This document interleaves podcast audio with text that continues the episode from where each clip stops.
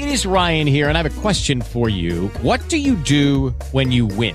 Like, are you a fist pumper? a woohooer, a hand clapper, a high fiver. I kind of like the high five, but if you want to hone in on those winning moves, check out Chumba Casino. At ChumbaCasino.com, choose from hundreds of social casino style games for your chance to redeem serious cash prizes. There are new game releases weekly, plus free daily bonuses. So don't wait. Start having the most fun ever at ChumbaCasino.com. No purchase necessary. BGW. Void were prohibited by law. See terms and conditions. 18 plus. Lucky Land Casino, asking people what's the weirdest place you've gotten lucky? Lucky? In line at the deli, I guess? Aha, in my dentist's office. More than once, actually. Do I have to say? Yes, you do. In the car before my kids' PTA meeting. Really? Yes. Excuse me, what's the weirdest place you've gotten lucky? I never win and tell. Well, there you have it. You can get lucky anywhere playing at LuckyLandSlots.com. Play for free right now. Are you feeling lucky? No purchase necessary. Void where prohibited by law. 18 plus. Terms and conditions apply. See website for details.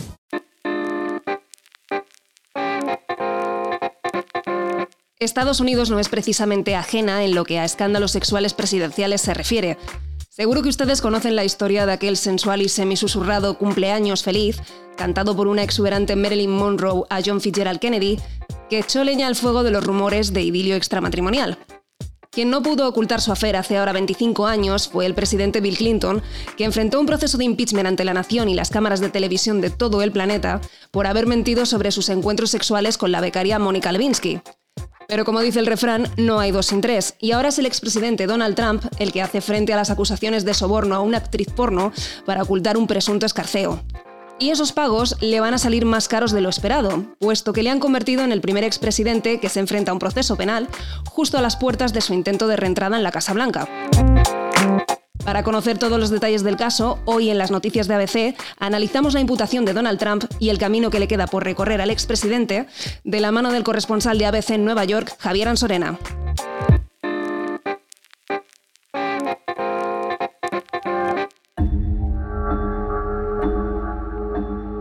El pasado 26 de marzo, Donald Trump arrancaba su carrera electoral rodeado de sus seguidores más acérrimos en Waco, en el estado de Texas. El fiscal del Distrito de Nueva York, bajo las órdenes del Departamento de Injusticia de Washington, me está investigando por algo que no es ni un crimen, ni un delito menor, ni es una fe. Nunca me han gustado las que tienen cara de caballo, es horrible. No es un error, no es nada, no tienen nada y aún así siguen y siguen y siguen y continúan. No era un meeting cualquiera, Donald Trump se pronunciaba sobre el anuncio que había hecho previamente en su red social Truth. Su arresto podía ser cuestión de días.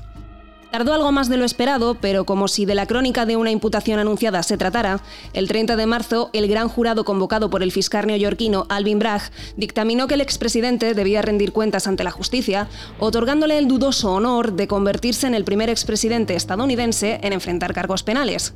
Y por si esto no fuera suficiente, el motivo que lleva a Trump a los juzgados ha sido tal vez el más rocambolesco, el intento de soborno de la actriz porno Stormy Daniels, a la que habría tratado de comprar su silencio por 130.000 dólares, a cambio de que no hablara sobre la presunta relación sexual que habían mantenido en 2006. Trump o el entorno de Trump quiso silenciar a, esta mujer, según este relato, para evitar un perjuicio electoral, porque esto era justo antes de las elecciones de 2016 que el multimillonario neoyorquino ganó. La persona que hizo ese pago a Stormy Daniels, el abogado de Trump, Michael Cohen, tuvo que responder ante la justicia por delitos que tienen que ver con violación de la ley de financiación electoral, también falsificación de documento financiero por mentir al Congreso en un testimonio, cooperó con la investigación a cambio de beneficios financieros y de testificar contra Trump. Entonces, él es la pieza central, digamos, de la investigación contra Trump. Trump siempre ha mantenido que tanto la relación como el pago eran mentira, pero lo que tal vez no esperaba el expresidente es que su abogado y fiel amigo Michael Cohen se convirtiera en traidor, enemigo y pilar clave de la acusación. Cohen dio la vuelta contra Trump, se enfrentó a él porque le interesaba. Él fue investigado porque él fue quien realizó primero ese pago a Stormy Daniels para silenciar su, esa relación extramatrimonial, como hizo también con otra mujer, con Karen McDougall, una modelo de Playboy que también asegura haber tenido una relación extramatrimonial con el ahora expresidente y cooperó con las eh, autoridades a cambio de un tratamiento penitenciario más más favorable. Cohen fue condenado, estuvo condenado a varios años de cárcel, pero la mayoría de ese tiempo lo pasó en arresto domiciliario. Caza de brujas, persecución política, críticas encendidas contra el fiscal Alvin Bragg y contra los demócratas.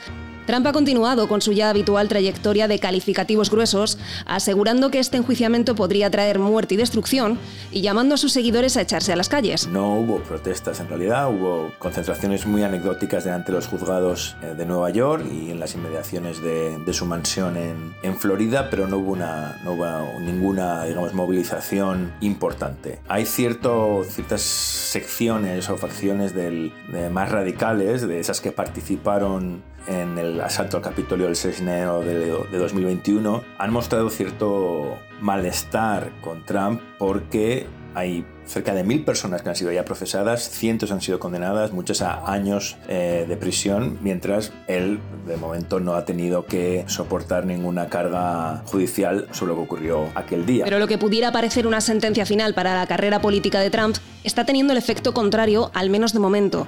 Y es que ante este episodio, las expectativas de Trump podrían verse trastocadas. Ha habido encuestas esta semana en las que se ve que ha, ha dado una gran subida respecto al mes pasado y es innegable que tiene que ver con la gran atención que ha tomado primero los digamos, rumores de imputación que él mismo impulsó y la noticia de la, de la imputación. Eso será de mucha ayuda seguramente para las primarias. Ya era el favorito antes de que todo esto ocurriera, lleva una ventaja considerable al otro favorito, el gobernador de Florida, Ron DeSantis, que todavía no se ha presentado oficialmente y esto todavía ha abierto más la, la brecha entre los dos.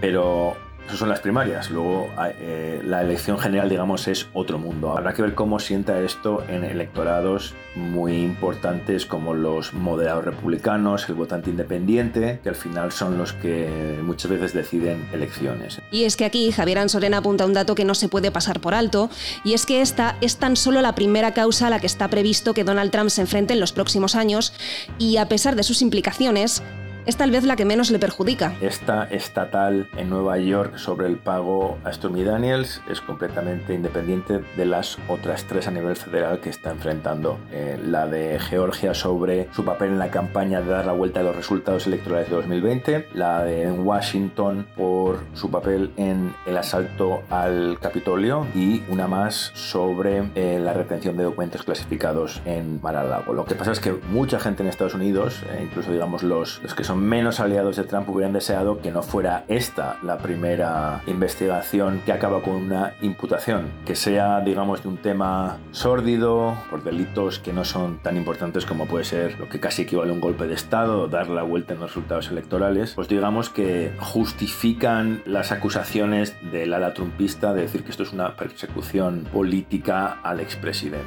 Los juzgados de Nueva York se preparan para la llegada de Trump entre fuertes medidas de seguridad y con una pregunta todavía en el aire. ¿Será esta la ocasión en la que veremos al exmandatario esposado? Por las informaciones que se han filtrado, parece que se ha acordado entre las autoridades y el equipo de abogados de Trump de que no será esposado. Está citado o está acordado que llegue el martes a las 2 y cuarto de la tarde, 8 y cuarto de España, a los juzgados en el, en el sur de Manhattan. Lo más seguro es que se tomen huellas dactilares, quizás se le tome una foto policial, la típica foto policial, y no parece que se le vayan a poner esposas. Lo que pasa es que es posible que Trump decida hacer de eso también una campaña de imagen pero cualquier cosa es posible para ese día. Pendientes del efecto que podrán tener esas imágenes y declaraciones que se sucedan tras la llegada del multimillonario, y con toda una batería de posibilidades abiertas en el horizonte judicial de Donald Trump, Estados Unidos vuelve a situarse en el centro del terremoto, originado en torno a su expresidente más polémico. Nuestros oponentes han hecho todo lo que han podido para hundir nuestro espíritu y acabar con nuestras intenciones, pero han fallado, solo nos han hecho más fuertes.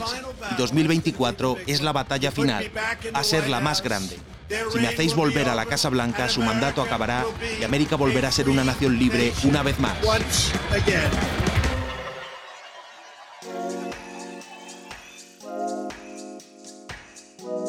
Más noticias.